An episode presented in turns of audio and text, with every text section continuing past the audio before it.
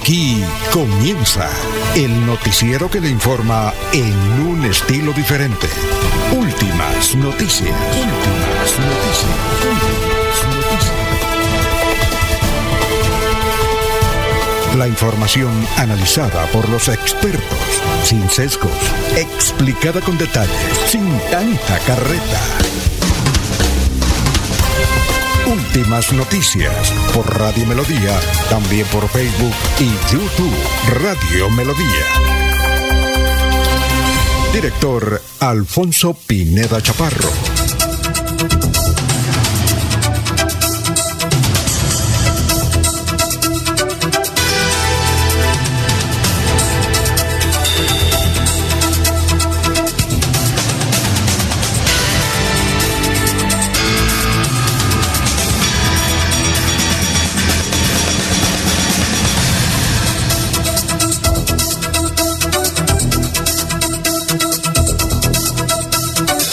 Gracias a Dios, hoy es jueves, está lloviendito en algunos sectores de la capital santanderiana, hoy jueves 27 de abril, nos abre el micrófono Manuel Botero Carreño, gracias, ¿cómo se encuentran ustedes? Son las 5 de la mañana, 6 minutos. Eh, tremendo aguacero, nos están comunicando aquí gracias a Uber, Uberlando, Uberlando, que nos escribe cerca Pamplona, dice que ha llovido torrencialmente entre Cúcuta, Pamplona, y allá Berlín, tremendo. Tanto así que se desbancó la carretera. Eh, ya vamos a hablar de eso. Eh, trancó la noche en la vía Cúcuta-Bucaramanga, trancón sobre todo en ese sector. Hay paso, pero imagínense, vehículos pequeños y casi y hay una cantidad de camiones ahí. Tremendo aguacero. Estos aguaceros que están acá parcialmente en el área metropolitana, en algún sector está lloviendo, en algunos municipios está lloviendo. Ayer nos, eh, Jairito Cala, que nos, que nos escucha ahí en, eh, en San Gil, ayer nos llamó y dijo, aquí está cayendo granizo en San Gil. Sí, dijo, eso que usted escucha no es problema de mi celular, sino es el aguacero. Bueno, hoy es 27 de abril 27. Miramos que hay el 27 de abril. Hoy es el día que Día Internacional del Diseñador Gráfico. Uy, saludo para el doctor Sergio Rafael Serrano, director de la página y la todo el asunto digital de Radio Melodía. Saludo para él. Diseñador gráfico Don Sergio Rafael para él. Hay que darle regalo, ¿no? Hoy es el día del código Morse. Bueno, un día como hoy, reabre el Estadio Maracaná en la ciudad de Río de Janeiro en el 2013. El estadio más grande del mundo, ¿no? Es que le, caben 200 mil sentados. Vea usted. Bueno, un día como hoy, en el 2014, el Papa Francisco proclama santos a Juan XXIII y a Juan Pablo II. Sabios. Quien quiere extasiarse de la vida y de los mensajes, tremendos mensajes, lean a, a estos dos muchachos, Juan Paul, eh, Juan 23 y Juan Pablo II, aquellos que hacen reflexiones sobre la vida. Léanse la vida de ellos y, lo que, y las encíclicas y todos los mensajes. Así uno no sea católico, inclusive, inclusive a los ateos. Hay extraordinaria eh, floritura y extraordinarios mensajes ahí en esas en lo que dice Juan 23 y Juan Pablo II. Puede ser maometano, puede ser cristiano de esos, de, esos disciplinados, esos metódicos, inclusive puede ser judío. Bueno, un día como hoy, en 1791 nació el muchacho Samuel Morse, el que inventó el telégrafo eléctrico. Un día como hoy, en 1945, nació Sebastián Palomo Linares, torero español. Y olé. Bueno, un día como hoy en 1981 apareció el mouse o el ratón. Un día como hoy en 1981. Un día como hoy en 1994 el muchacho Nelson Mandela ganó las elecciones. ¿Ah?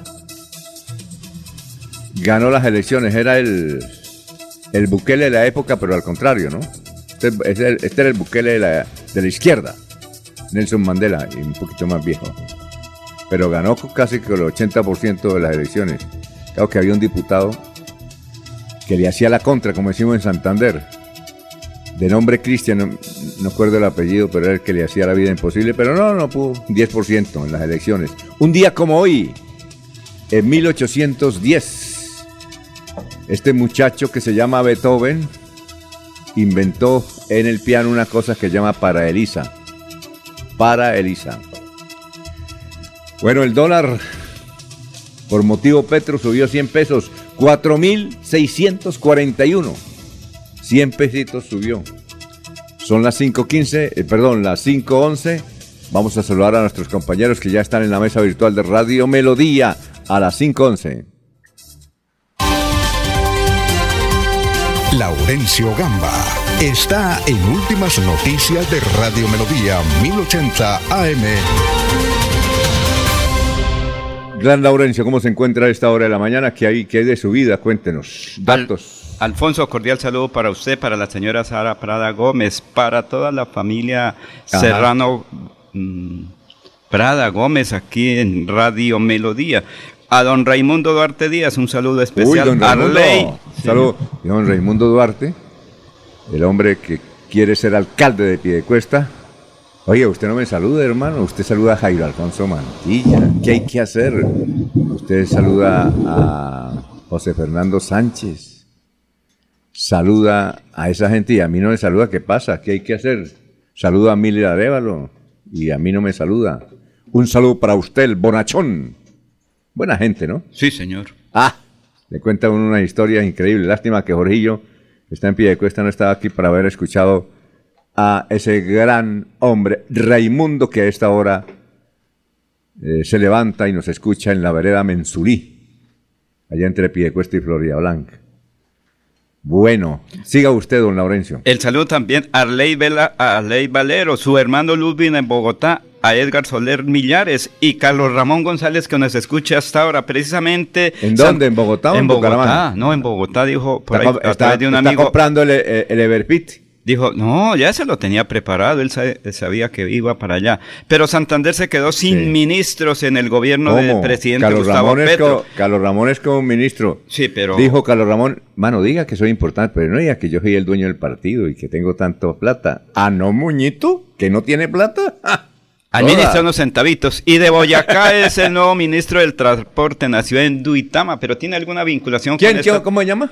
Eh, ahorita no recuerdo el nombre del ministro del Transporte boyacense, nació en Duitama, tiene alguna vinculación con Santander y de pronto con Florida Blanca. En el Palacio Presidencial precisamente estará despachando a nombre de Santander Carlos Ramón González Merchán, que es de Puente Nacional. En ocho días hay fiesta no, en no, Puente Nacional, ¿o No tanto el Palacio Presidencial, es que pasa que la oficina sí. es bajando al primer piso del Palacio Presidencial, cruza una callecita pequeña, ahí hay un edificio, ahí queda la DAPRE. Entonces, pero pueden ver por la ventana. Sí, pero será el que permite el ingreso para hablar con el señor presidente de la República de Colombia. Y con la ausencia del presidente ejecutivo de la UDES, Fernando, Bar eh, Fernando Vargas Mendoza. Con ausencia. Ausencia. Fue presentado el de Festival su amigo de Cine. y líder. Eh, fue sí. presentado el, el, Festival de Cine, que más adelante hablaremos. Los trabajadores de Santander preparan su gran día, este 1 de mayo, con algunas marchas en Bucaramanga, pero la parte principal estará en el Parque de los Niños. Para esta tarde está prevista la entrega del aeropuerto Los Pozos en San Gil al alcalde Hermes Ortiz por parte del gobernador.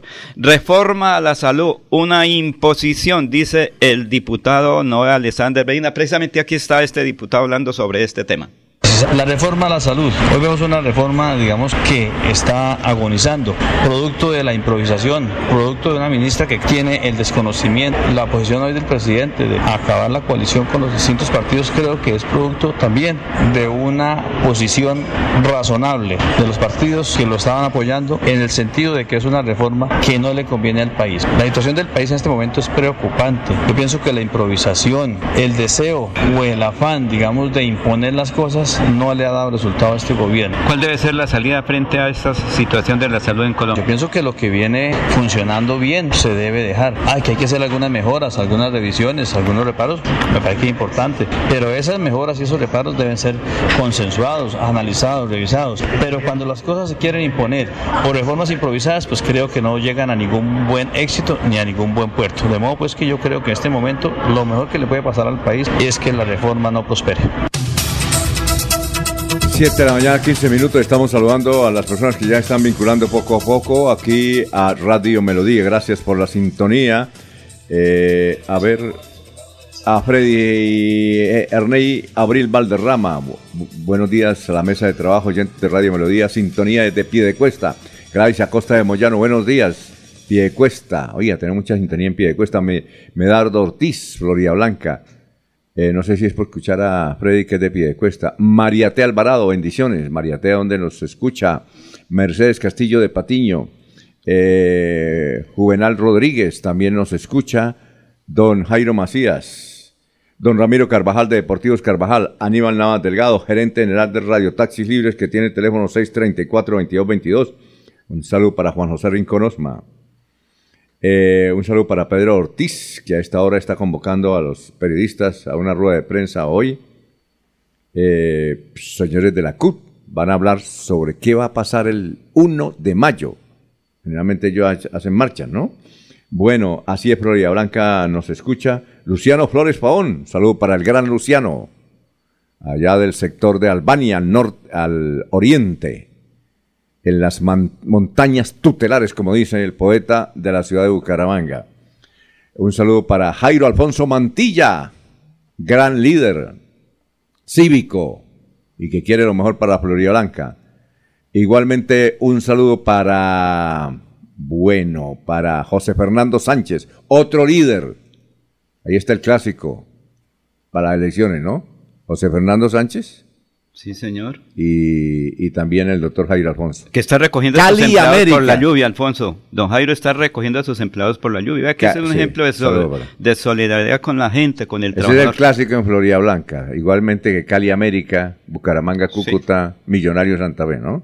Ese es el clásico. O el Barranca Bermeja, los de Barranca con Bucaramanga, mire cómo queda. Alianza, algo, algo, algo, algo. Una, una alianza. Muy bien, perfecto. Aquí ya está Freddy, ¿cómo está? Eh, por orden de aparición. Freddy llegó a las tres y media. ¿Por qué llegó temprano? ¿Problemas en el hogar? No, yo ah, soy un madrugador de toda la vida. Freddy, Freddy. Como buen ciudadano, como buen trabajador. ¿Sí? Todo siempre, buen estudiante. Como dirigente agrario, agrícola, productor de. Muy buenos días, don Alfonso, y a todo el equipo Freddy de trabajo. Grandes saludos dieron ustedes a todos esos personajes piedecuestanos, los que nombró Arnulfo, piedecuestanos. Parte de los oyentes lo que nombró Arnulfo, eh, no. Perdón, eh, eh, Laurencio, Laurencio. Es que quería saludar también a don Arnulfo. Ah, sí. Ah, que lo saludé primero apenas llegué. Sí, claro. Y este, esos que, esos grandes personajes, líderes de pie de cuesta, ¿no? Sí, claro. La familia Valero, por supuesto, el posible candidato a la alcaldía. Paulito Monsalve. Y el posible candidato a la alcaldía, don Raimundo. Muchas veces ha sido concejal de Piedecuesta, aproximadamente, creo yo que cuatro oportunidades por el Partido Conservador y yo creo que le llegó el momento de aspirar a la alcaldía, ¿no? Sí. Y todos los siguientes que usted saludaba, a Freddy, a este, bueno, y como a tres más que nombró. ¿En pie de cuesta? En pie de cuesta también. Yo, eh, mi amigo Pablito Monsalve, ah, está muy orgulloso de sus hijos. Está muy orgulloso. Usted conoce a Pablito Monsalve y no lo presento. Eh, el de... Pie de cuesta. Sí, claro que sí. Sí sé ah. quién es él, ¿no? sé quién es él, pero... Aldemar Salazar también. Y a donde, Aldemar Salazar. En grandes pie de cuesta. Tenemos muy buena audiencia en pie de cuesta. En pie de cuesta, perfecto. Entonces, también hay muchas noticias de pie de cuesta. Vamos a saludar a Jorge como se merece allá en Puerto Wilches. No sé si está lloviendo en Puerto Wilches. Aquí, Jorge, le cuento que está lloviendo, lloviendito en algunos sectores del área metropolitana. En unos sí y en otros no. Jorge, lo escuchamos. Jorge Caicedo está en Últimas Noticias de Radio Melodía 1080 AM. También Eliana Díaz en Piedecuesta. ¿Ella es profesora o quién es? Eliana Díaz, eh, tengo entendido que es psicóloga. Ah, ¿Mm? y ella nos... De pie de cuesta. Pie de cuesta y constantemente una fuente de información. Ah, información muy puntual nos, nos envía cada momento. Bien, Confiable. igualmente Francisco Espinal, ahí apareció. Buenos días la mesa de trabajo y los oyentes. Gracias a las primeras declaraciones del nuevo presidente de Ecopetrol, la empresa perdió en la bolsa de Colombia y New York el equivalente a 12 billones de pesos. ¿Cómo les parece? Pues no, pues grave, don Francisco, que creo que nos eh, escucha en Lagos del Cacique. Luis Armando Jaime Jaime, Reconstruir Florida Blanca. Gladys Acosta de Moyano. Buenos días, amigos de Melodía. Bendiciones desde pie de cuesta. Jorge, ¿cómo se encuentra? Muy buenos días. Don Alfonso, muy buenos días. Como siempre, feliz de compartir con ustedes este espacio de últimas noticias y llegar a toda la audiencia de Radio Melodía en este 27 de abril, que es el eh, centésimo decimoséptimo día del año, el 117, y que le queda 248 días al año para finalizar. Llueve fuertemente a esta hora en Puerto Wilches, hay chubascos, eh, el aguacero está cayendo bastante fuerte, hay que estar muy atento al nivel del agua en los patios, en las calles que comienza a elevarse. Aquí el alcantarillado es bastante, eh, bajo en su captación para poder soportar este tipo de lluvias como la que presenta hoy en el municipio de Puerto Wilches. puedo despertar un tanto más temprano hoy para poder atender eh, la lluvia. Así que, sin embargo, la temperatura sí se registra en un 25 grados centígrados. Pese a la tempestad, hace un fuerte calor hoy en Puerto Luches. gracias, gracias. Son las 5 de la mañana, 21 minutos. Le tengo una tarea a usted, Jorge, hágame el favor, mientras yo doy trámite, trámite aquí a otras secciones. Busque la Inbamer, que le fue un eh, regular a, a su amigo Petro, y a ver si nos da los datos. Yo le tengo la de Bucaramanga. Ah, bueno, perfecto. Muy bien, entonces hablaremos de eso eh, con Jorge y con... A ver, expulgamos eh, ese asunto. Mientras tanto, vamos a saludar a Miller Arevalo. ¿Cómo se encuentra Miller? ¿Qué ha habido? ¿Qué hay de su vida? Cuéntenos, Miller. Sí, señor, muy buenos días. Muchas gracias a usted y a todos los oyentes y a todos los compañeros de trabajo. Pues le cuento que están impulsando con bastante fuerza el idioma inglés porque hay bastante movimiento, por lo menos en la zona franca se está aumentando. Uno, uno no se imagina lo que sucede en el anillo vial del, sector del cual uno a veces se despega un poquito porque está concentrado acá en el centro de Bucaramanga. Y pues en el Provenza, en el, en el colegio están dándole bastante fuerza al inglés. Dice que el, más del 70% de los estudiantes del Colegio Provenza de Bucaramanga se gradúan con niveles B1 y A2 de inglés. Desde preescolar hasta un décimo grado se tiene en marcha una metodología que permite el aprendizaje de una segunda lengua, el inglés, que se ha vuelto tanto más importante el idioma inglés como una carrera, ¿no? y hay que cambiar la ley, como dijo el profesor Enrique Ordóñez. En Colombia es prohibido colocarle nombres a las empresas en inglés. Yo no sé, pero... ¿Usted se acuerda de pronto cuando en. Bogotá eh, se generó el programa, el, el, canal de televisión City TV? Eh, al principio era mucha polémica que si era un canal español, ¿por, qué se tenía que poner un nombre inglés? Y ahí está. Que no, por eso, como es. Hay que cambiar la ley, don nombre de hoy pegó. Hay que cambiar la ley eh, porque según el profesor Enrique Ordóñez en Colombia, yo no sabía, está prohibido colocar a las empresas, negocios y todos los locales, todo lo que sea aquí en Colombia, el nombre en inglés. Sin embargo, la Cámara de Comercio lo, lo admite. Alguien, que, alguien que ponga una demanda. Bueno, nos vamos. ¿ah? Pero si es una marca registrada, no se puede cambiar. No, no, él dice, eh, dice el profesor aquí, ¿qué boutique no lleva el nombre francés o, inglés? ¿Qué boutique? El que, eh, eh, la boutique que le coloque boutique María José, quiebra. ¿Sí o no? Le toca en inglés y francés, viejo. ¿No? Y, o, o si no, los muchachos, uy, qué oso, don Laurencio, colocarle a su boutique allá en la casa así, María José. María José, eso es un supermercado. Y existen. ¿Qué? Hay boutiques con nombres normales y ya. No, sí, pero, pero la mayoría es... Se queda en la tradición. Sí, sí, sí. Y pocos las visitan. Bueno, pues, Sin pues- embargo, también están utilizando varios nombres indígeines para colocarle ah, al, para ponerle nombre a, los almacenes, ¿no? En algunos sectores se utiliza un nombre arhuaco, no sé, que, interés, que puede también causar interés. Sí, bueno. Eh, son las 5 de la mañana, 24 minutos. Vamos con el obituario antes de ir con el profesor, digo, con el doctor Luis José Arevalo, con el pensamiento de hoy. El obituario, miramos en, en San Pedro, en la funeraria, está la señora Marta Lucía Niño Duarte, el señor Pablo Espinosa Basto, el señor Gilberto Pérez Pérez, la señora Graciela Patiño de Puentes, el señor Eliseo Riaño Ballesteros, el señor Rafael Rueda Rueda. En Los Olivos, en Los Olivos está Otilia Solano, viuda de Caicedo, Benito Arias Muñoz, eh, José Francisco García Hernández, Blanca Miriam Sarmiento de Duque. Bueno, doctor Luis José Arevalo, tenga usted muy, pero muy buenos días. Muy buenos días, estimados oyentes y periodistas del noticiero Últimas Noticias de Radio Melodía. Feliz jueves para todos. El pensamiento de hoy es un hermoso texto del Papa Francisco que dice, la vida sobre la tierra es pasajera, el amor es un espejo, pero la amistad es un hilo de oro que no se corta hasta la muerte. ¿Sabes? La infancia pasa, la juventud pasa, la vejez la reemplaza y luego la muerte nos lleva. La flor más bella del mundo pierde su belleza, pero una amistad leal dura hasta la eternidad. Porque vivir sin amigos es vivir sin testigos.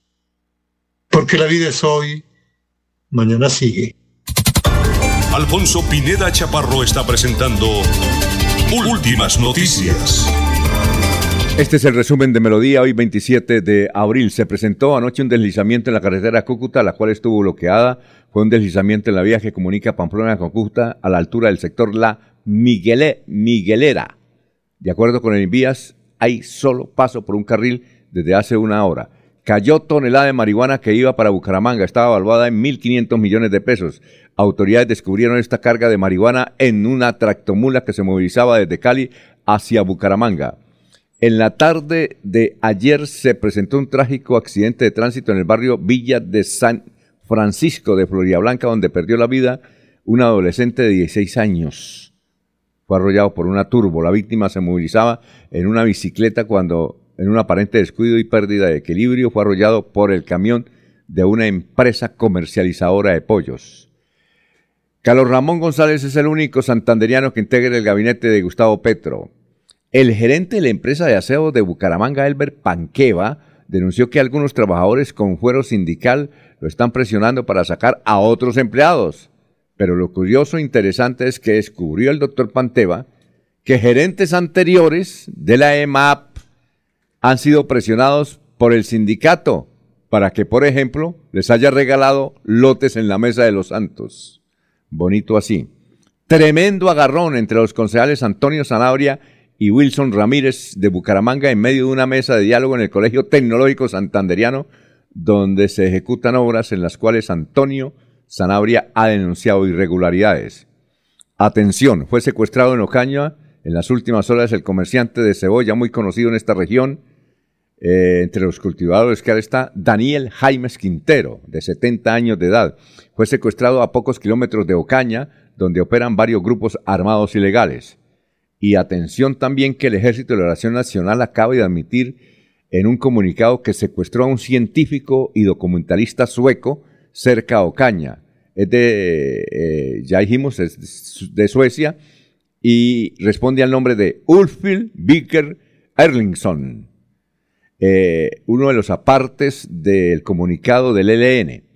Dice, camuflado de, de documentalista, el señor Ulf venía incursionando en la región del Catatumbo con un plan criminal para la frontera cuando fue sorprendido por nuestras unidades. Para dejarlo en libertad se requiere para tal fin la intervención de las autoridades de su país, organismos humanitarios internacionales, la Iglesia colombiana y la Defensoría del Pueblo. ¿Qué dicen nuestros vecinos? El tiempo. Las razones de la estrepitosa caída de ventas de vivienda en Bucaramanga, la inflación, las altas eh, e imposibles tasas de interés en los bancos, entre otros, son las razones. Vanguardia Liberal trae la siguiente información. Cae la imagen favorable del presidente Gustavo Petro. Su desaprobación llegó al 57%. La imagen negativa del presidente subió seis puntos justo cuando enfrenta su segunda gran crisis ministerial y trata de empujar sus proyectos de reforma en el Congreso con una coalición que se rompió. La desaprobación del presidente llegó al 57% según Inbamer. El periódico El Frente revela que intervienen el Paseo de España para convertirlo en corredor ambiental. Esta es la carrera 26 de Bucaramanga que va entre el Parque de los Niños y la calle 37. Hasta aquí el resumen hoy en Melodía.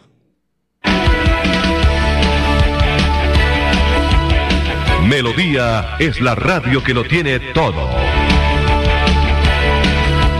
Noticias. Deportes. Música. Variedades.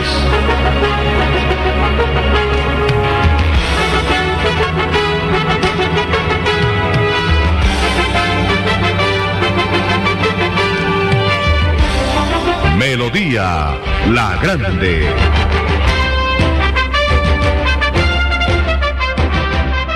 Hola, soy Katie James y quiero invitarte a celebrar la existencia de la mujer más importante de tu vida, tu mamá.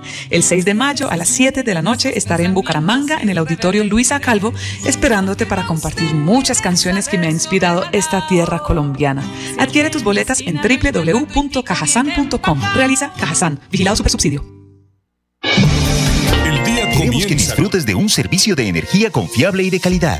Por eso, trabajamos en el mantenimiento de la infraestructura eléctrica. Para que estés informado oportunamente de las fechas y horarios, síguenos en nuestras redes sociales o consulta toda la información en www.esa.com.co. ESA, Grupo EPM, Vigilado Superservicios. El día comienza con melodía. Últimas noticias, 1080 AM.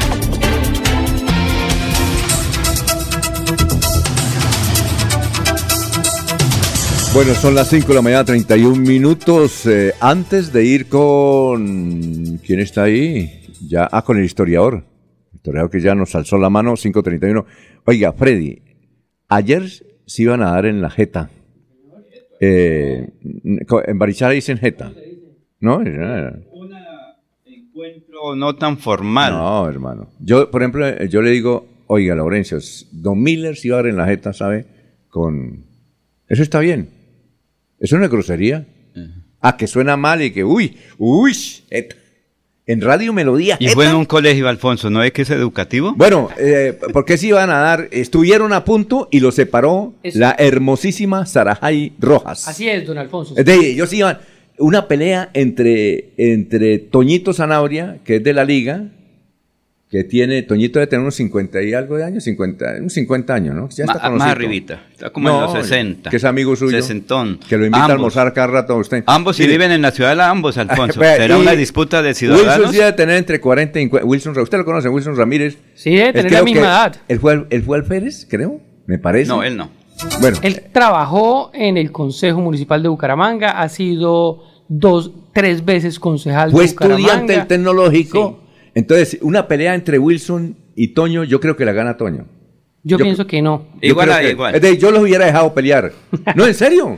a ver, no, no, ya cuando se fuera mire a coger la silla. Mire qué fue lo que pasó, yo Alfonso. hubiera estado allá, yo le hubiera hecho Sara y no déjelos pelear a ver. ¿qué a ver quién es el No, Alfonso, qué ejemplo para los Pero niños. que, en un colegio. Dice que Toño alcanzó a lanzar así y el otro ya pendiente, ¿no? No, pues le pegó a otro señor que estaba al lado, Antonio Sanabria. Al asesor de él sería. No, a un adulto mayor que estaba ¿Ah, ahí. ¿Pero cuando le arroja los papeles, le pega pero ¿quién, inició primero, ¿quién inició primero la pelea? Alfonso. ¿Por qué fue la pelea, hermano? Bueno, ya voy para allá. A ver. Está muy animado, tomó mucho ganacafé esta mañana. Don ¿Ganacafé? No. ¿Ganacafé es que se llama? No, lo que tomamos. Carajillo. Usted y yo allá en. Ah, bueno. Con don Raimundo. Resulta que ellos estaban ayer en un encuentro eh, educativo en el colegio tecnológico. ¿Encuentro educativo o mirando las obras? Estaba, estaba invitada la comunidad. O sea, digo encuentro educativo, bueno, sí, encuentro Pero mirando, ciudadano. Mirando las obras que están como un poquito torcidas, que no, listo. Las obras que están haciendo allá, ¿no? Bueno, para allá voy, para allá voy. Entonces estaban en el colegio tecnológico, eh, estaba Saray Rojas, que es la jefe de gobernanza de la alcaldía de Bucaramanga, eh, obviamente algunos concejales y la comunidad educativa, o sea, ciudadanos que preguntaban por las obras que están un poco paralizadas. Y por supuesto, Antonio Sanabria viene haciendo un trabajo de control político, porque es su función, como la tienen los demás 18 concejales con el 19. Pues en ese evento, recordemos que don Antonio Sanabria es de la liga y al parecer los de la liga tienen ese temperamento de su jefe innato que es Rodolfo Hernández, que todo lo arregla a golpes, todo lo arregla al grito y así tampoco es. Entonces, eh, Wilson Ramírez es egresado del Colegio Tecnológico pero también y estaba muy interesado en que las obras continúen. Pero también es peleoncito, obviamente. Wilson Ramírez. es tranquilo. No, él es tranquilo. Yo ah, creo que es un poco más eh, alterado el señor Antonio Sanabria. Y entonces, eh, en ese encuentro, pues según palabras de Wilson Ramírez, Antonio Sanabria, pues al enterarse de que él es egresado del Colegio Tecnológico, le dice que él no ha hecho nada por el colegio y que es una persona que está a favor del señor alcalde y empieza la agresión y que es un corrupto y que es un clientelista, porque todos aquellos que no piensan como los de la liga son clientelistas, ellos al parecer son los enviados de Dios. Entonces ahí es donde se da el altercado, casi se van a golpes, eh, el señor Antonio Sarabia le arroja unos documentos y cuando arroja lo que le hace es pegarle a un adulto mayor que estaba en ah, el medio. ¿también? Ah. Y sí, como usted dice, eh, la jefe de gobernanza sirvió de referee o para que para evitar el... tiró la toalla, mejor dicho, para que no se agarraran o si no, un escándalo. Y como está diciendo la ciudadanía, qué ejemplo, porque es que estamos en una institución educativa y el Consejo Municipal de Bucaramanga es la representación de la ciudad. Nadie grabó, nadie grabó el audio, lo, ¿qué se decían? Eh, ¿Hubo hipoputazo o no? Sí, o sea, hay palabras fuertes. Fuerte, grosero. Entonces, eso queda muy mal el Consejo Municipal de Bucaramanga, sea de donde provenga la agresión. En este caso, según el concejal Wilson Ramírez, la agresión provino del concejal Antonio Sanabria. Y ahí yo hice una nota, usted se la vio, eh, que parece la, misma pelea entre Antonio Sanabria cuando Rodolfo Hernández le pega la cachetada a John Clark. o sea que toca llevar una liga para que haga un cambio. Oiga, es la versión, esa es la versión de Wilson. Falta la de Toñito, que esa, eh, eh, hoy invitó a almorzar Toñito a Laurencio, entonces mañana nos trae la versión. Yo, Toñito, digo, Laurencio. Ah, ¿Qué iba a decir, Jorge? No, don Alfonso, que vergonzoso el episodio de los concejales, pero peor vergüenza aún que el Colegio Tecnológico, pese a tener un alcalde exalumno de la institución, pese a tener concejales exalumnos de la institución, hoy no tenga garantía de ver realizadas las obras que allí se iniciaron por cuenta de la administración municipal, ¿sí? y que a escasos siete meses, eh, ocho meses que termine eh, el periodo de gobierno de Juan Carlos Cárdenas, no existe una garantía de que esas obras se pueden entregar a feliz término.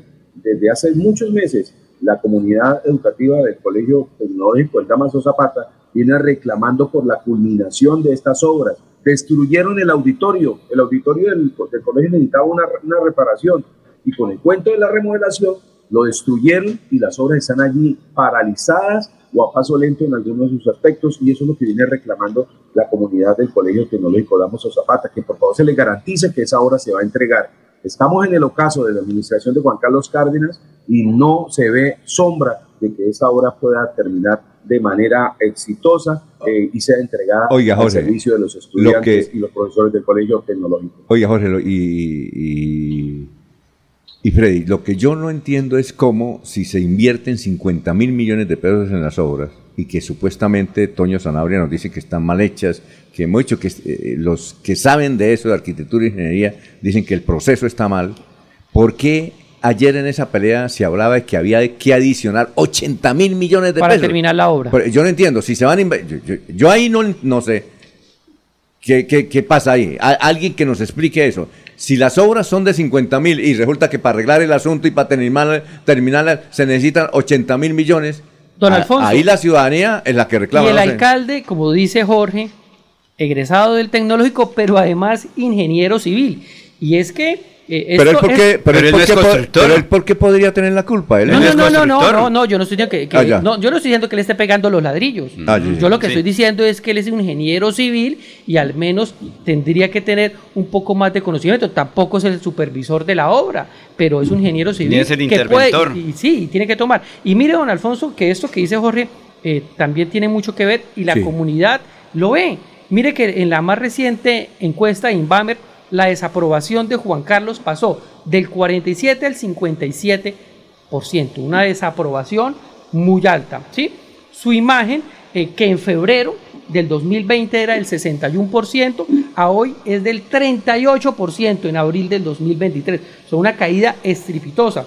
En los últimos 13 años, eh, según también uno de los amigos que tiene un portal que se llama Ecolecua, dice... Ecolecua. Ecolecua. ¿Usted no, no sabía ese Lorenzo Lizarazo.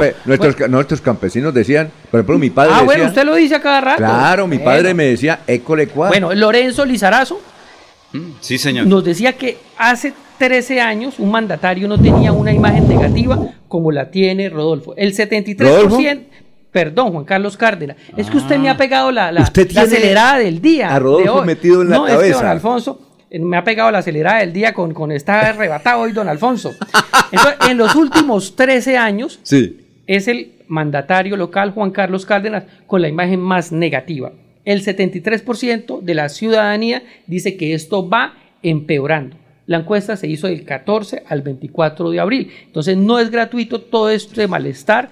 y en la alcaldía diciendo que es que es el milagro económico, que Cárdenas lo hizo, lo hizo re mal. Algo bueno tiene Juan Carlos Cárdenas. Ayer me mostraron en un render que cómo va a quedar de bonito eh, el Parque Romero. Sí, se está transformando, Alfonso.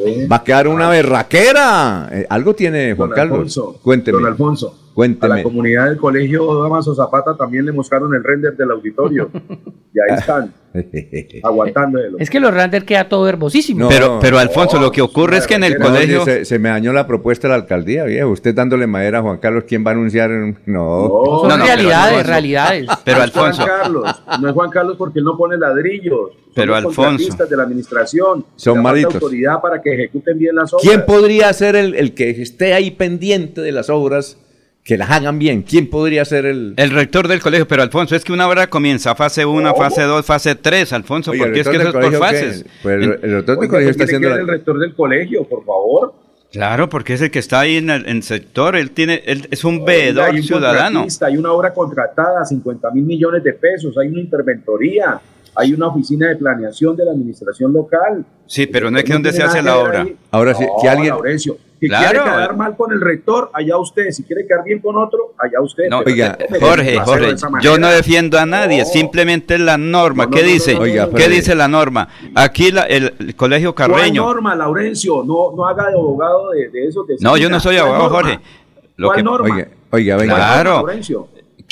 ¿Por qué se, se socializa un proyecto? ¿Quiénes son los que están en la socialización de un proyecto? ¿Quiénes son los que toman esa decisión? Dicen, va mal, va, hay que corregir esto. Es que mire, el 50% de un proyecto es para la legalización. ¿Cuánto fue el valor inicial de la obra? Eso es así de sencillo. 50 mil millones. 25 mil millones de legalización de pago, de que no es más. Eso, Alfonso, eso toca conocer la ley 80. pero, ¿cómo así? O sea, el presupuesto que hace no, sirve. No creo que O sea, todas las obras tienen que tener adicionales. se proyecta, se proyecta. Oiga, Laurencio. No, Laurencio, planeación. No, Laurencio, yo no, creo que la obra que valga 50 mil millones para legalizarla se gasten 50 mil millones, 25 mil millones. Yo creo que es menos. Yo creo pero Alfonso, hay que pagar. Eh, Sí, eso llega, al 11%, pero, pero, llega al 11%. Pero es que eso se presupuesta, Laura. Los impuestos. En Colombia es donde más se paga impuestos. Tal vez el anticipo sí que le da no, no, el 25 mil millones. Es que toca pero no legalizar lo que valga 25 mil millones de contrato, porque no. ¿Por qué, no se contrata con el Estado? ¿Cómo? ¿Y qué tal decirle hoy a la comunidad tecnológico que no tiene el auditorio ni las demás obras por culpa del rector? No, por favor. No, no, no, no. Venga, eh, eh, es que el rector no es el constructor, es una empresa privada que hace la ejecución de la obra. pero ¿quién tiene que estar pendiente? Laurencio, el historiador está ahí, pero sí, tenemos que investigar una cosa. ¿Cómo es posible que si la obra vale 50 mil millones para terminarla y arreglarla... Necesita más plata. 80, no, 80 mil millones. Está bien 5 mil millones, pero 80 mil millones. Por eso. Yo no entiendo eso. Fase 1, fase 2 y fase 3. Que me expliquen esa figura. Bueno, vamos con el historiador Carlos Augusto González a las 5.43 minutos. Carlos Augusto, ¿cómo está? Tenga usted muy buenos días. Buen día a los oyentes. Esta fue la noticia más relata en nuestro departamento de 50 años. Reuniones periódicas con las juntas de acción comunal de los distintos barrios de la ciudad para instruirlas y recibir conceptos sobre las nuevas rutas de buses que entrarán a operar en Bucaramanga. En el curso de los próximos meses viene sosteniendo el Intra. En visita de inspección a las nuevas instalaciones de Caracol Radio en Bucaramanga, llegan hoy su presidente Fernando Londoño Henao y los vicepresidentes financiero y técnico Gustavo Cárdenas y Jesús Álvarez Botero. Y hace 25 años fue noticia lo siguiente. Falleció el químico farmacéutico Alberto Juiz Hasbun, quien durante cuatro años estuvo preso por el crimen de Luis Carlos Galán y fue declarado inocente. Su deceso se produjo cuando era conducido a un hospital de Barranquilla por una afección cardíaca. En medio de un abstencionismo del 75,5% y con una relativa calma que rayó en el aburrimiento por la poca participación ciudadana, se cumplió la jornada electoral de renovación de las juntas de acción comunal de la capital santanderiana. Cordial despedida a todos. Muchas gracias. Eh, eh, cuenta la historia que hace 50 años, en 1973, el Intra que quedaba en la carrera 18, no sé si usted alcanzó ahí cerca del Parque Centenario, era el que manejaba el transporte. Antonio Rodríguez Santa María, no sé, no sé si ya murió, ¿no?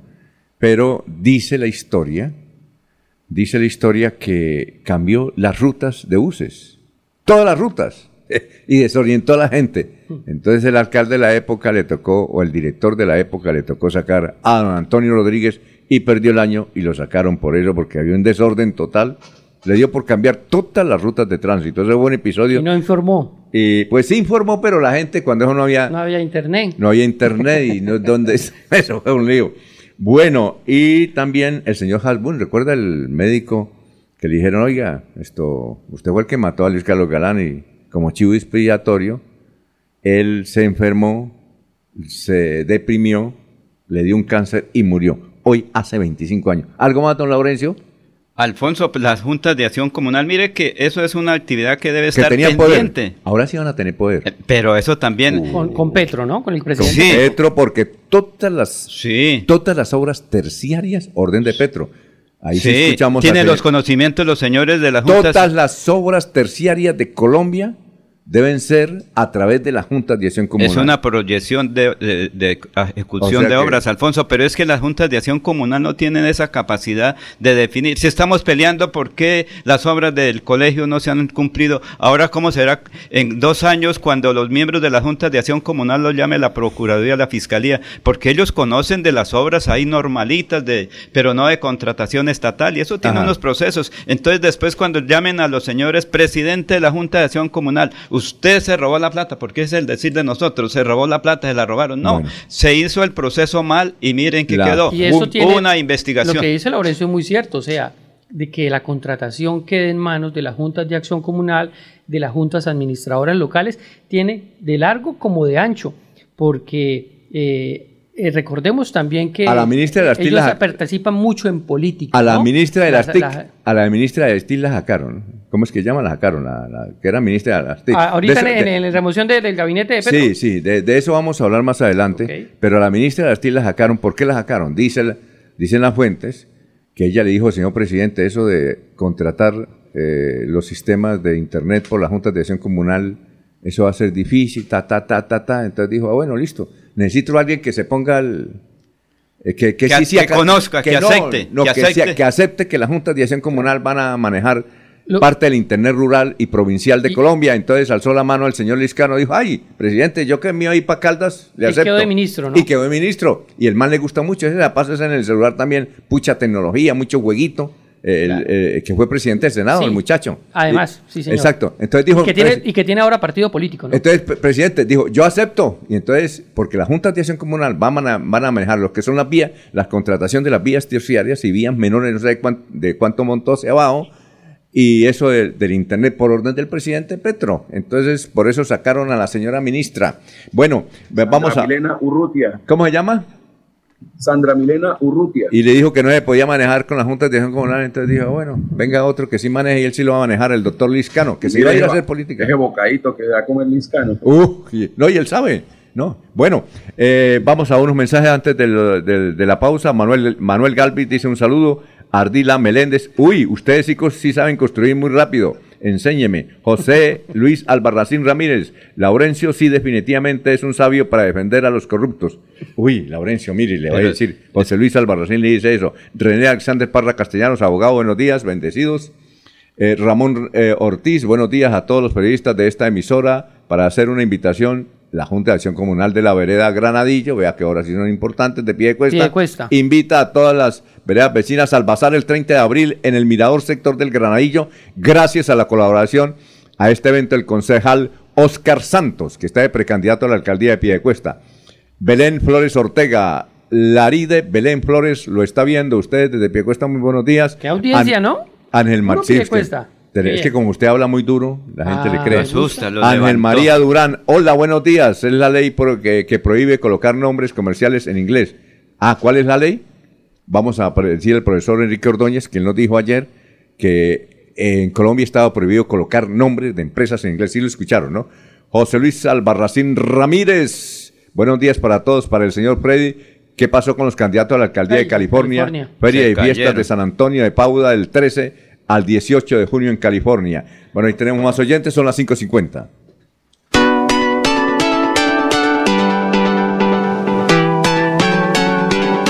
Melodía, Melodía, Radio Sin Fronteras. Escúchenos en cualquier lugar del mundo. Melodíaenlínea.com es nuestra página web. Melodíaenlínea.com, señal para todo el mundo. Radio sin límites, Radio sin fronteras. Radio Melodía, la que manda en sintonía. El día comienza con Melodía. Últimas noticias, 1080 AM.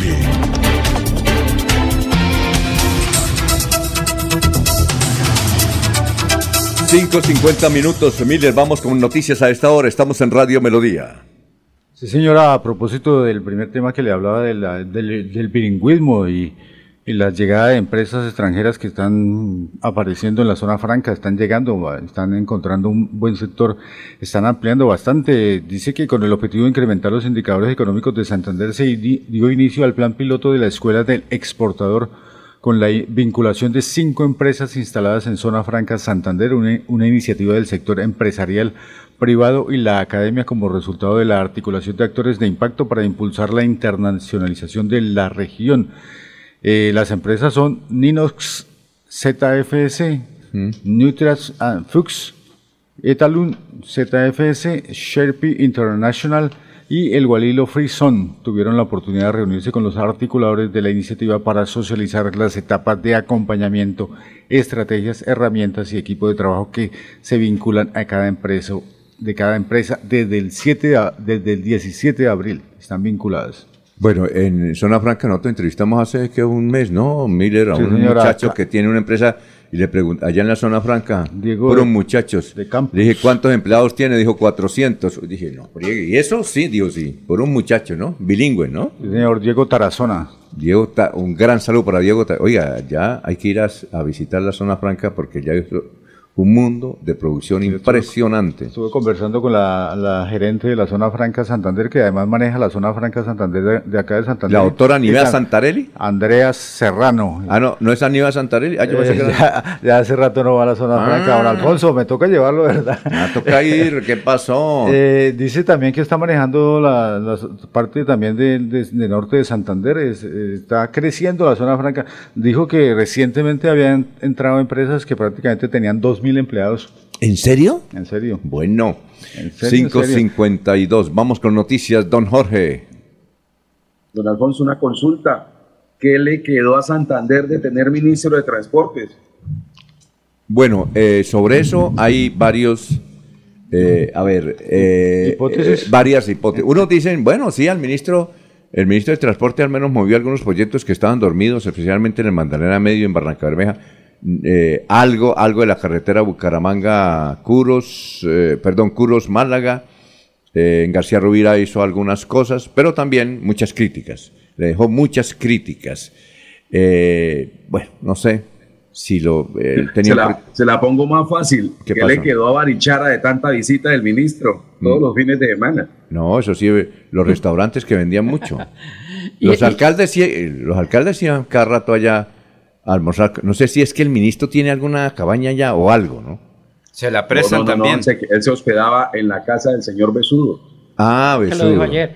Y, sabe qué le quedó al exministro eh, Guillermo Reyes, el ministro de Transporte, las investigaciones en la Procuraduría por andar subido en el avión del contratista de Envías. Eso fue lo que le quedó. Yo creo que para él fue un gran golpe porque cuando estuvo aquí en, en Pro Santander, él dijo que en dos años vamos a ver, en dos años, cuando decía, en dos, dos años vamos a ver de ese proyecto, el tipo estaba seguro que se quedaba, además porque la esposa de él es muy y mugre con la esposa de, de Petro, con la doña Verónica. Y Petro y él tienen buenas relaciones ahí yo creo que esa amistad quedó un poquito lesionada, a no ser que le den una embajada. Yo pienso que... Pero Alfonso no fue político-administrativo, él pertenecía al Partido Conservador y se rompió la coalición de gobierno. Es normal, eso es lo que llama crisis político-administrativa, que es normal. Una cosa es la amistad y otra cosa es la política. Sacaron al ministro, ¿se acuerda que ayer les dije qué tal que Carlos Ramón llegue al Ministerio de la, del Transporte? Porque sacaban, yo sabía que iban a sacar ese ministro ¿Y se lo dieron a Boyacá? Yo no. Boyacá sí están felices y contentos. ¿Dónde está la bancada de congresistas de Santander por los verdes, amarillos o cualquiera diciendo, oiga, nos quedamos sin nada en Santander? Nos quedamos sin ministros. Ahorita le, quieren hacer la sacada a Carlos Ramón. Oiga, eso, miremos a ver quién no se Eso es nosotros. No, no, ya la envidia nuestra. no, ya, no, ya, ya, no, no. Sí, pero la gente. No, no, no, se ponga, uy, no, ya, Laurencio también no va sin, sin, sin, sin el. Póngamele fe, hincha canario. Póngamele fe, hincha canario. ¿Dónde está la. Eh, Como ya no tienen nada los conservadores, entonces que no tenga nada. No, pero ¿dónde están, dónde están los congresistas, senadores santandereños? Que hay bastantes diciendo, señor presidente de la República. La bancada, ¿no? Entre ellos, entre ellos, entre ellos los goditos que son amigos suyos, ¿no? Pero ellos dijeron, bueno, nosotros tomamos decisiones y si se va el ministro. Yo creo que pues, ahí las relaciones entre la familia Petro y la familia del ministro se van a resquebrajar no, no, un no, no pasa nada. Aunque yo creo que eso termina con que Verónica le dice al esposo, le dice, oiga, me, ¿cómo le dirá Verónica al esposo? ¿Mi hijo? ¿Mi hijo o mi amor? No sé. Bueno, cosa Carlos dijo, sí señor, yo estaba cosita, dispuesto. le dirá cosita. Oye, cosita, resulta que Guillermo está muy. Cosita loca. Cosita loca. Oiga, resulta que Memo está muy, muy deprimido. Dígale que busque una embajada, a ver, por allá, en Francia, por ejemplo, está bien, o en Europa, dígale que vaya. Y yo creo que lo nombra embajador. Yo pienso que lo nombra embajador. ¿Ustedes recuerdan que alguna vez, de las veces que estuvo el ministro aquí, que se reunieron con varios diputados? Muchísimas veces. Que le, el ministro a Santander sí venía. Eso claro, y le mandó un mensaje al gobernador Mauricio ah, muy, muy, muy feo. Desde Barichara, ¿no fue Jorge? Sí, creo que fue desde Barichara. Y, parecía como un reyesuelo también. Sí, claro. entonces no le mando, y, y como si él sí es el jefe de la cartera pero las vías son para Santander y eso no es como una tienda. Eh, Ahora nos toca ir a Duitama, a reunirnos con el ministro del Transporte a ver qué nos ayuda. Es sencillo. Ir a Boyacá, primero pasar por Boyacá. Eh, recuerden que de alguna manera el nuevo ministro tiene una vinculación, no sé si con Florida Blanca, porque él ha estado muy metido también en Santander. Él es de Barranca. Recuerde, ¿Quién? ¿El nuevo ministro? No, el actual De Duitama. Ah, el nuevo ministro. Él es de Duitama. Tiene, es que, mire, con Boyacá únicamente nos divide el río Suárez, Alfonso. Eso ahí bueno, tranquilo que Ahí, pero ahora sí nos toca pasar por Boyacá. No va a ir a balizar el ministro del Transporte. Bien, don Laurencio, ahí ya está Olguita. Vamos con Olguita, que hoy reinicia su programa a las 2 y 30, ¿no, Anulfo? 2 y 30. Santander al día. Bueno, Olguita, tenga usted muy buenos días. Muy buenos días, Alfonso. Muchas gracias. El saludo también para los compañeros de la mesa de trabajo y todos los oyentes de Últimas Noticias de Melodía. Mañana viernes 28 de abril, el programa de alimentación escolar PAE de Bucaramanga tendrá un menú especial en el marco de la celebración del mes de la niñez, pues serán 36.107 alumnos beneficiados. Desde la Secretaría de Educación de Bucaramanga se contempla la entrega de una deliciosa hamburguesa para el servicio de ración preparado en sitio y también de un bonjour en el caso de la ración industrializada. La coordinadora del PAE, Jessica Ardila Ruiz, explicó que la entrega de estos productos se va a realizar en la mayoría de las instituciones educativas. Jessica también nos cuenta que los estudiantes recibirán el alimento que cumpla con los requerimientos nutricionales. Bueno, para que este menú cumpla, la hamburguesa cumpla con los requerimientos nutricionales desde la, de la resolución de la UAPA, esa contiene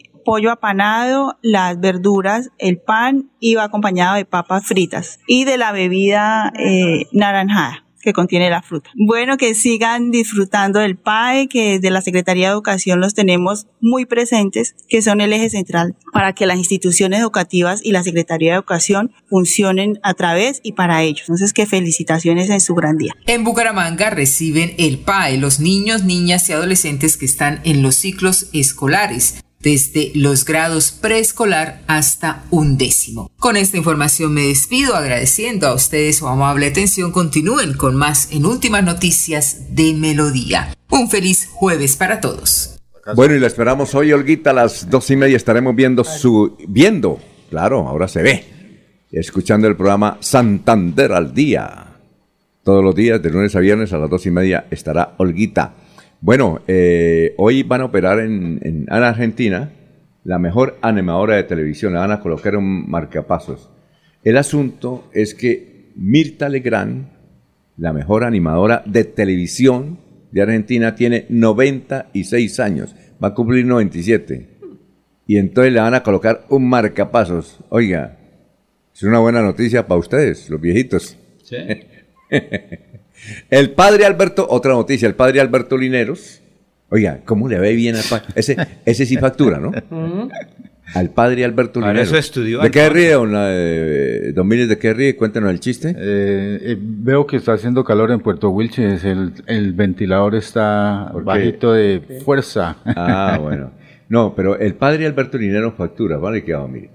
El man tiene en Twitter 3.400.000 seguidores.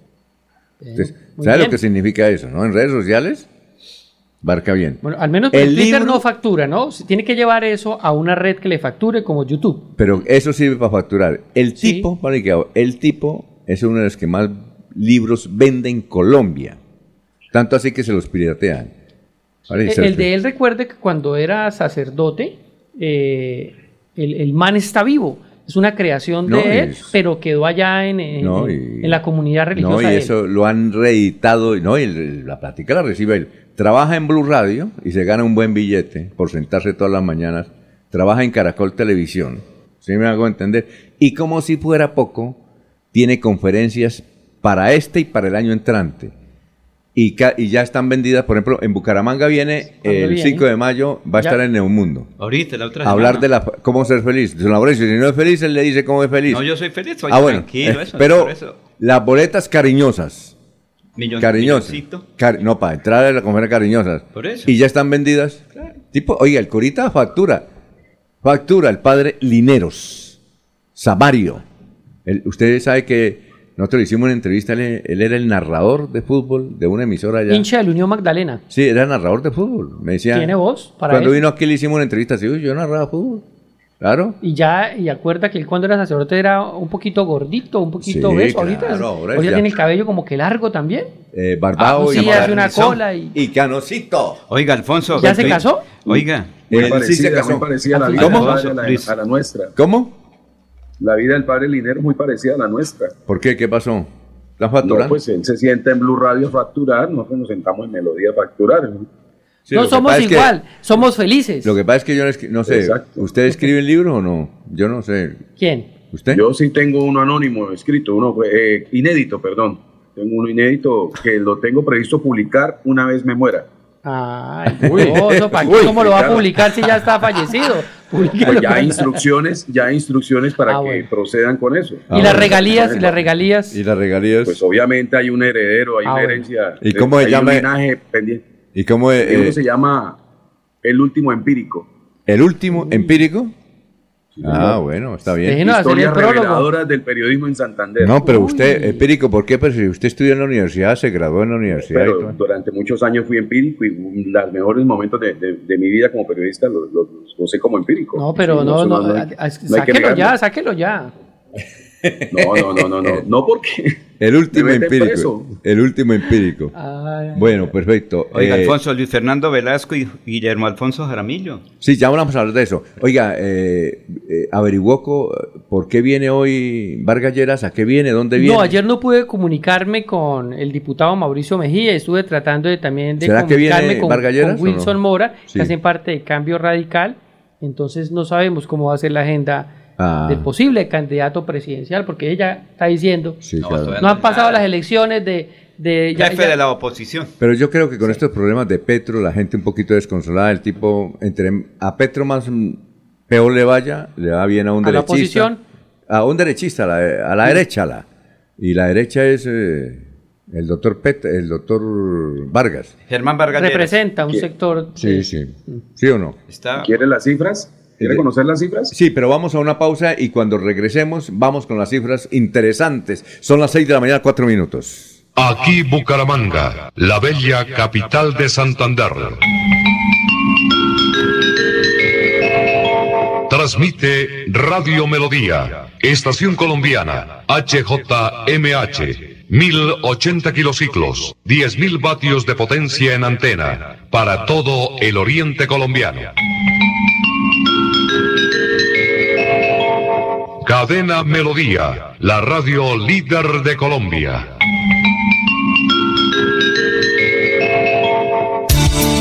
Los invitamos a sintonizar el programa Curación Natural del médico especializado en medicina alternativa y complementaria, doctor Ricardo González Parra, de lunes a sábado en sus nuevos horarios 6 y 30 y 9 de la mañana, con la orientación profesional para todo tipo de enfermedades, tratamientos con medicamentos naturales sin químicos. Llame y agende su cita médica sin costo al 313-392-2623. 313-392-2623.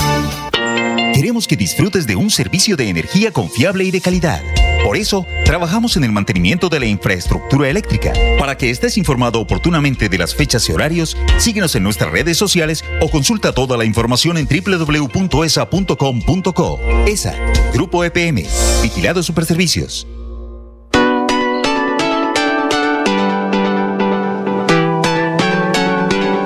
Melodía, Melodía, Radio Sin Fronteras. Escúchenos en cualquier lugar del mundo. Melodíaenlínea.com es nuestra página web. Melodíaenlínea.com. Señal para todo el mundo. Señal para todo el mundo. Radio sin límites. Radio sin fronteras. Radio Melodía, la que manda en sintonía. El día comienza con melodía.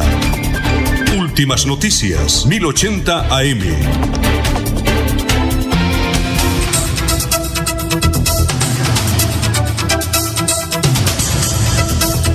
Ya son las 6 de la mañana, 6 minutos. Eh, bueno, don José María Vesga dice, buenos días, colega.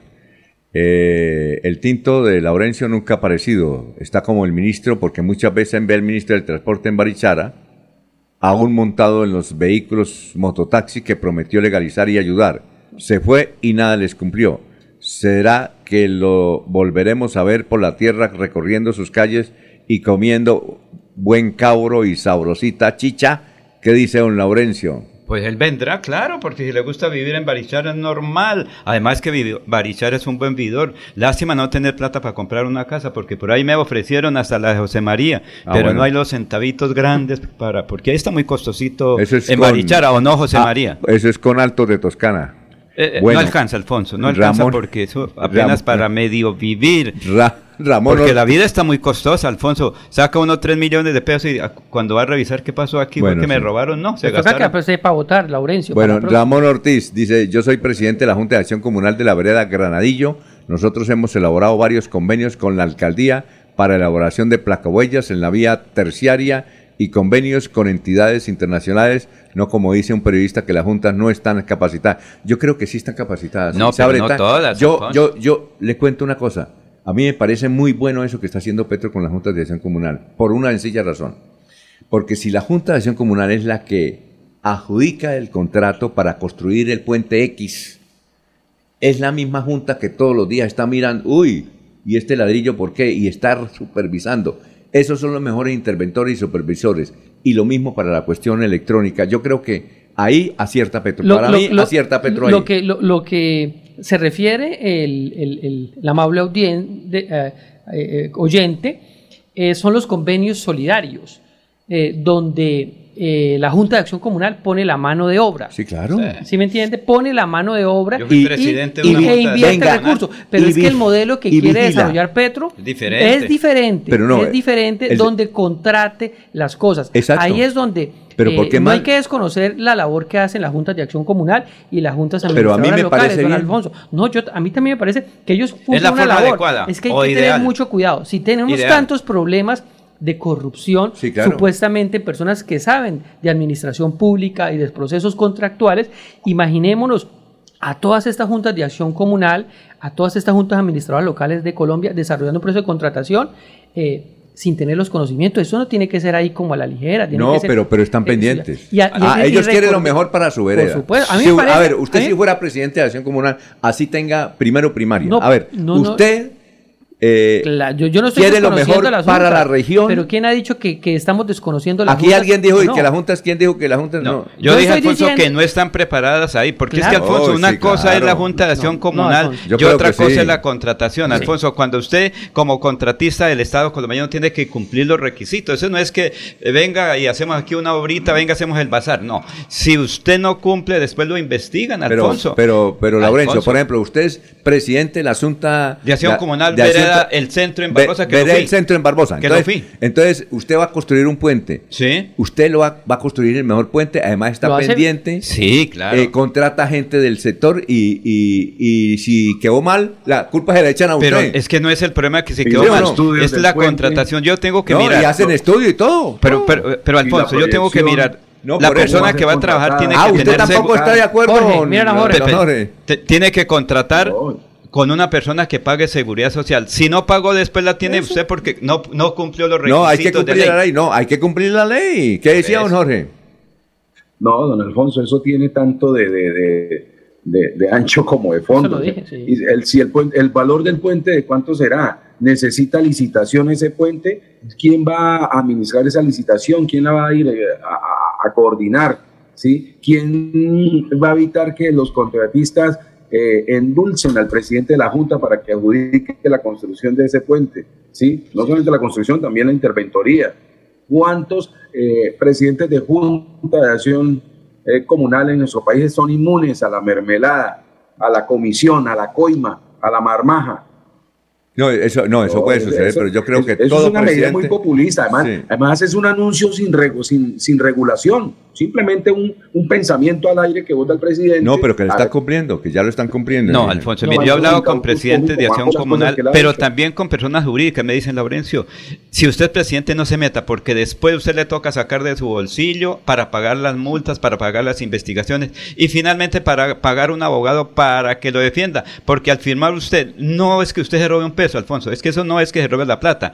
Al firmar un documento se está comprometiendo que todo ese proceso está legal la legalidad. Paremos ahí porque tenemos ahí la encuesta de, a ver, don Jorge, daticos de la encuesta Inbamer. Inbamer.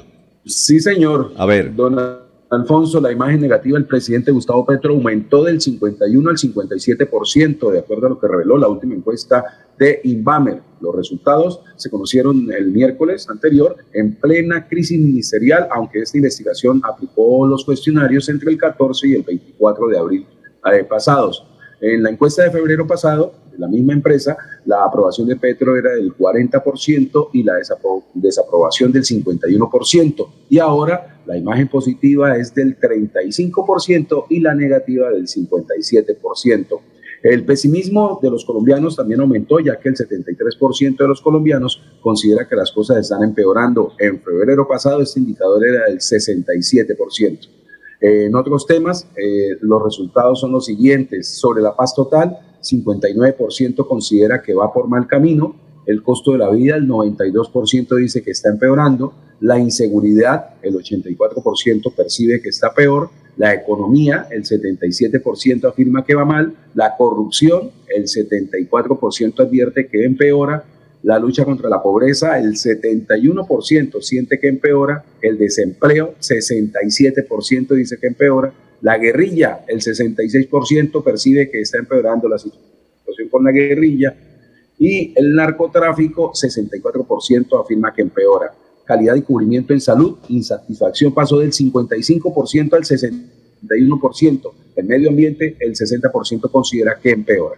Bueno, Jesús, diría mi tía ya uno ya no sabe qué pensar. Oiga, bueno, vamos, vamos, vamos a hablar de los ministros. A ver, don Freddy, cuéntenos, hablemos de los ministros. Bueno, don Alfonso, eso ha sido la tendencia desde ayer, ¿no? Y continúa la tendencia por las redes sociales de, los ministros, ¿no? Mm, ¿Le parece que hablemos de cada uno de los ministros rápidamente? sí. A ver. Mire, por ejemplo, llegó al Ministerio de Hacienda Ricardo Bonilla. Ricardo Bonilla. Eh, Luis Fernando Velasco llegó al ministerio. Perdón, Ricardo Bonilla hay que decir que fue secretario de Hacienda de Bogotá. Me parece que habla mucho, ¿no? Me parece que habla mucho, aunque conoce, es un gran contador. Todo este gabinete es muy cercano a Petro, ¿no? Pero, pero también muy izquierdoso, ¿no? Está llegando todo el gabinete que estuvo Petro en Bogotá, sencillamente. Sí, Ricardo, los amigos. Ricardo Bonilla, él, él yo creo que aplica el capital. Total, y ahí por las redes sociales también ya empiezan acá las cosas que dejó con un hueco fiscal no, pues, no, a la alcaldía de Bogotá. No, y estuvo en Pindeter y no le fue bien. Bueno, ¿sabe por qué no nombraron ministro de Hacienda hace cuando se puede De arranque. De arranque, porque tenía un pendiente Ahí está. Pero ya, un, torcidito, pero ya no sé. Una investigación concreta. Tenía un pendiente y por eso no lo nombraron. Por eso le tocó al doctor Ocampo venir. ¿Qué más? Tenemos, a mí este sí me gusta, Luis Fernando Velasco. Luis Fernando Ministro del Interior. Recordemos eh, que él fue el uno, el primero de los liberales que llegó a ser parte, a apoyar la campaña de Petro, ¿no? Era en el Senado en la misma comisión era en, la, el Senado en la misma comisión de Petro y eso se la pasaban tomando tinto los dos, entonces hicieron buenas... Y fue el que hizo voltear a 18. Eh, a ver, sí, ¿quién más? Don Alfonso, sí. compañero, compañero de Luis Fernando Cotepeña, en aquella famosa tesis. Ay, carajo, no me acordaba, cierto. La tesis de la copialina. Ellos, Luis Fernando Velasco y, eh, pero es verdad, Laurencio, es verdad, ellos hicieron copialina, Luis Fernando Velasco y eh, nuestro exalcalde Luis Fernando Cotepeña. Recuerda cómo se decía en Pero es que es el que hizo voltear a 18. ¿Cuántos venga. congresistas liberales se fueron con él? Alfonso, mira, hablando, hablando él llega con una carta, mira, aquí hay 18 que me respaldan, por eso fue nombrado ayer. Es así de sencillo. Eh, ¿Se acuerda usted la época esa, la copialina? Que le decían Luis Sefer al cuadrado, Luis Fer al cuadrado. 4 4 Luis. mire, eh, oiga. Hoy, Laurencio está diciendo una cosa que yo no sé si coincida. Dice que Luis Fernando Velasco fue el que llevó a 18 parlamentarios o congresistas a que trabajaran con, no serán los mismos 18 que firmaron eh, de los 33 que están en contra. Yo creo que ellos son de de los colores de la nación. tema de, de Tengo sigamos, venga, sigamos, manzanillos. Sí, sigamos, sigamos, sigamos. Bueno, continuamos. Sí. Manzanillos del Partido Liberal. Sí, claro, sigamos. Jennifer Mujica Flores, ministra de Agricultura. Oiga, que Jennifer Mujica, yo no sé si ya terminó, ya la destituyeron hace 10 años. 10 años. años de Incoder. ¿Sabe por qué? Porque falsificó unos documentos para poderse posicionar como jefe de tierra del Incoder. La Procuraduría la investigó y 10 años, y por más que el presidente, porque es muy amiga el presidente Santos, por más que el presidente Santos dijo, vea, que es un ambientalista, que es una berraca, que, y no, la Procuraduría no le hizo caso, el procurador de la época y la sancionaron. No sé si ya cumplió. Ya estudió Alfonso. Eso fue, en el, venga, eso fue en el 2013. Yo recuerdo ese escándalo. Y ella pasa de asuntos... Un saludo, un saludo para nuestra amiga periodista Marta Martínez, que es la gran amiga de Jennifer. Ella pasa de asuntos técnicos de la unidad de restitución de tierra a, ser ministra. Por eso, pero tiene, no sé, no, ojo, no sé si ya de pendiente lo, lo superó. ¿Sí pues, más? Pues creería que sí, porque si está ahí. Bueno.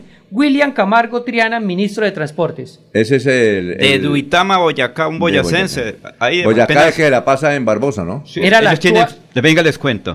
Tienen una parcelita ahí en Cite. Ah, ah en, en Alto. ah, no. No, no, no, ahí no. En, Cite digo. Ah, no, hay vecinos de ellos, sí, hay vecinos, pero les digo que dónde vive y cómo es. Oiga, pero Alfonso. ¿Qué? Cuénteme. ¿Ah?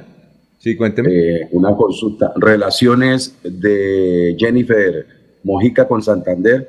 Eh, no, Martica. Vínculos. Marta Martínez, que es la gran amiga, la periodista.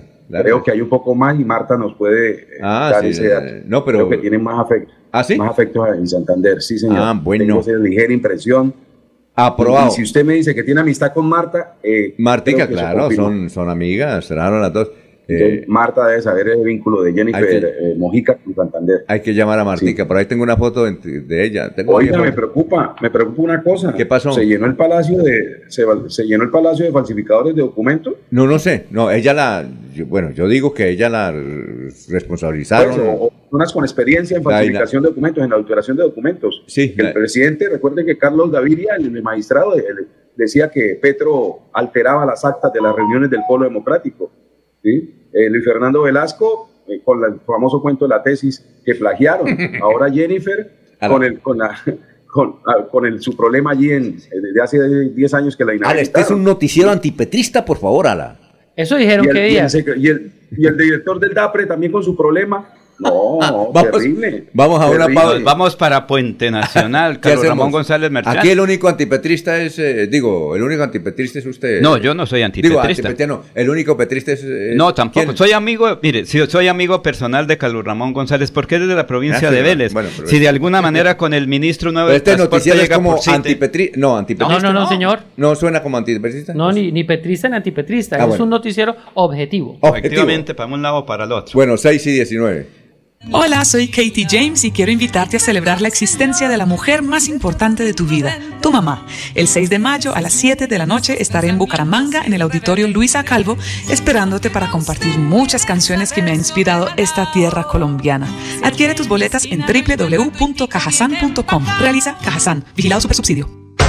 Están escuchando Últimas Noticias por Radio Melodía, la que manda en sintonía. El Caballero. Está en Últimas Noticias de Radio Melodía 1080 AM.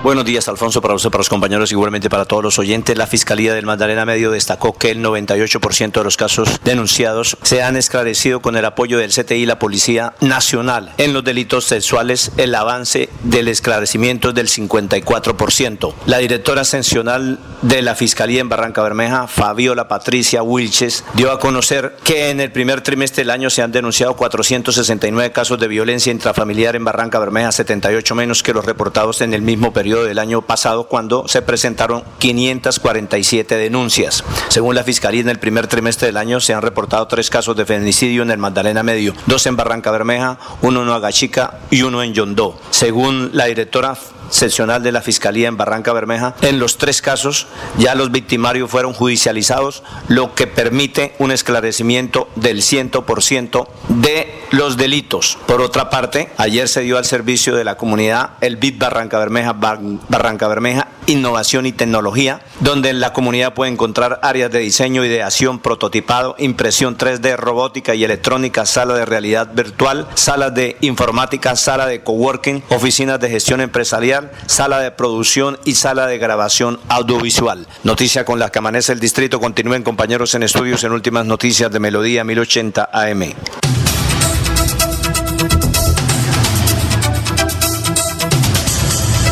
Ya son las 6 de la mañana, 21 minutos. Oyentes, Berta Galeano dice, ah, ya estoy cansada con ese noticiero antigobierno. ¿Ve?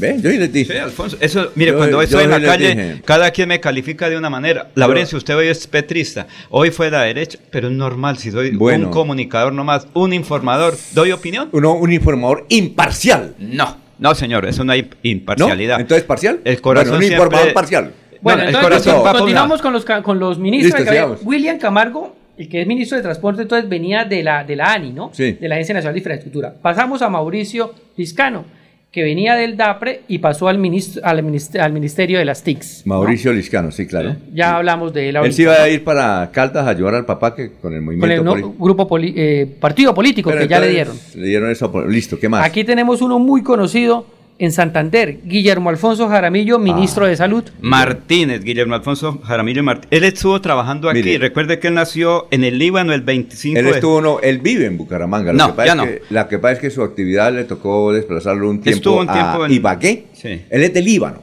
Líbano, Tolima, junio 25 del, de 1950, 72 años tiene. Alcalde, ¿no? ¿Cómo? Si no, alcalde de Ibagué, gobernador. Fue gobernador de, de, su tierra natal, Tolima, senador y congresista. Fue gobernador, concejal nombrado, perdón, nombrado gobernador por Vigilio Barco. Sí, fue nombrado y elegido popularmente. Fue elegido alcalde. Sí, él fue alcalde. Perdón, primero fue después de ser, hace 30 años. de ser secretario de salud. Perdón, primero el papá. No, no, no después de ser secretario de salud de Bogotá. No, pero, antes todo pero, pero venga, sí, claro, venga, le digo la historia. Él nació en el Líbano, su padre Alfonso Jaramillo fue ministro de salud, muy turballista, liberal. liberal. Su mamá también fue senadora de la República, eh, no recuerdo el nombre de su mamá. Luego él fue gobernador designado por Vigilio Barco, eh, gobernador del Tolima, luego gran opositor de Alberto Santofimio, luego fue alcalde de de Ibagué. De Ibagué eh, luego fue representante a la Cámara y luego fue senador, Fue senador, secretario de Salud. Fue concejal del Líbano. Fue concejal del Líbano, concejal de, de, Ibagué también, ¿no? El tipo nos contó, él vive aquí. Él, él, vivió. No, no, él vive en Ruitoque, él vive aquí. No. Lo que pasa es que su actividad. Claro, hace 10 años se fue. No, él, él vive acá porque es que vive, porque es muy amigo de, Jaime Calderón, de Vigilio, claro, claro. Él, estuvo trabajando en la Foscal. Fue uno de los eh, eh, fundadores de la Foscal, además. ¿Qué iba a decir? Aquí en, aquí en Bucaramanga, cuando el senador Iván Moreno, exalcalde también de Bucaramanga, era el Polo Democrático, se daban unos debates en las reuniones internas del Polo, pues como lo decía don Alfonso, eh, creo que todavía sigue viviéndose aquí en Bucaramanga. Sí, claro. Este, bueno, ya no, ahorita tendrá que estar en pues, Bogotá. pero sí se dan unas pelas con Iván Moreno en unos debates. porque recuerden que la familia Moreno nunca fue aceptada dentro del polo. Ellos eh, Anapolo y los otros en el polo. Anapolo, los Anapos. Anapo. Bueno, ¿qué más? Bueno, sigamos con los últimos dos. Aquí tenemos a Yesenia Olaya eh, Requene, ministra de Ciencias. Ella ahí dice que tiene un doctorado en antropología en la Universidad Nacional Autónoma de, México. Parece que es muy técnica. ¿Y, más? y terminamos con el santanderiano Carlos Ramón González, director del DAPRE. Bueno, ya se dijo todo. Nacido en Puente Nacional. oiga, ¿ya se posicionaron o no? Creo que están en ese Deben estar ahorita en eso, ¿no? Pero, don Alfonso, recordemos que Carlos... Edgar Millares Escamilla de pie de cuesta. Recordemos el poder con el que va a quedar el Partido Verde, al menos aquí en Santander, porque tanto Carlos Ramón González, director del DAPRE, maneja el Luz Dana Leal, su esposa, él no es político también, ahorita. ay, doctor. No, no, no, él va a trabajar. por eso es que la, gente le manda sus tiestazos por, por, los, por los chats. Y Luzdana Leal con ese poder también como directora de empleo y emprendimiento. Y eh, don Jorge, Jennifer Mujica estuvo casada nada más ni nada menos que con el exguerrillero del EPL muy cercano al M19, Gerardo Vega, santanderiano, hoy director de la Agencia Nacional de Tierras. ¿Quién, don Alfonso? Las eh, Jennifer Mujica. Bueno, muchas gracias, se nos acabó el tiempo, ¿algo más? Eh, Jorge. Jorge, la de irnos, Jorge. Bueno, la de irnos, Miller. ¿Nos vamos? Sí, nos vamos. ¿Alguna? Miller o Jorge. Ánimo, muchachos. señor, Bucaramanga ya tiene 26 huertas urbanas. El proyecto de huertas urbanas sigue llegando a los diferentes sectores de la ciudad para generar conciencia ambiental e integración comunitaria. Don Jorge, la de irnos. Don Alfonso, el juzgado penal del circuito de Cimitarra dio a conocer sentido fallo condenatorio contra los exalcaldes de este municipio, Hernán Rodríguez Guerrero y Samuel Soto Carreño. la de irnos. Don Alfonso, terminó con éxito el martes la audiencia de rendición de cuentas de la Corporación Autónoma Regional de Santander y ayer, miércoles, también la rendición de cuentas de la Corporación de la Defensa de la Meseta de Bucaramanga. Muy bien, Adino, don Laurencio. A las 3 de la tarde será la entrega al aeropuerto Los Pozos ah, al alcalde Uy, Ernest Ortiz Rodríguez, estará el gobernador de Santander. hay otro detalle el ministro iba a entregar el aeropuerto. Pero puede venir. No, ¿Qué? Oiga, ese otro golpe. El ministro estaba muy contento. Sí. Porque iba a llegar en avión y iba a entregar. Hoy viene en avión privado porque ya no es funcionario, no tiene ninguna inversión. En el avión del contratista de Invía llega. Lo puede hacer porque ya, el ciudadano del común y corriente puede desplazarse ahora en sí, vehículo. Ahora ya viene Ricardo González para el médico y a las 7 los sardinos de melodía en línea. Últimas noticias los despierta bien informados de lunes a viernes. En todas las áreas de la información regional, un periodista de Últimas Noticias registra la información en Radio Melodía 1080 AM y en melodíaenlínea.com. Director Alfonso Pineda Chaparro.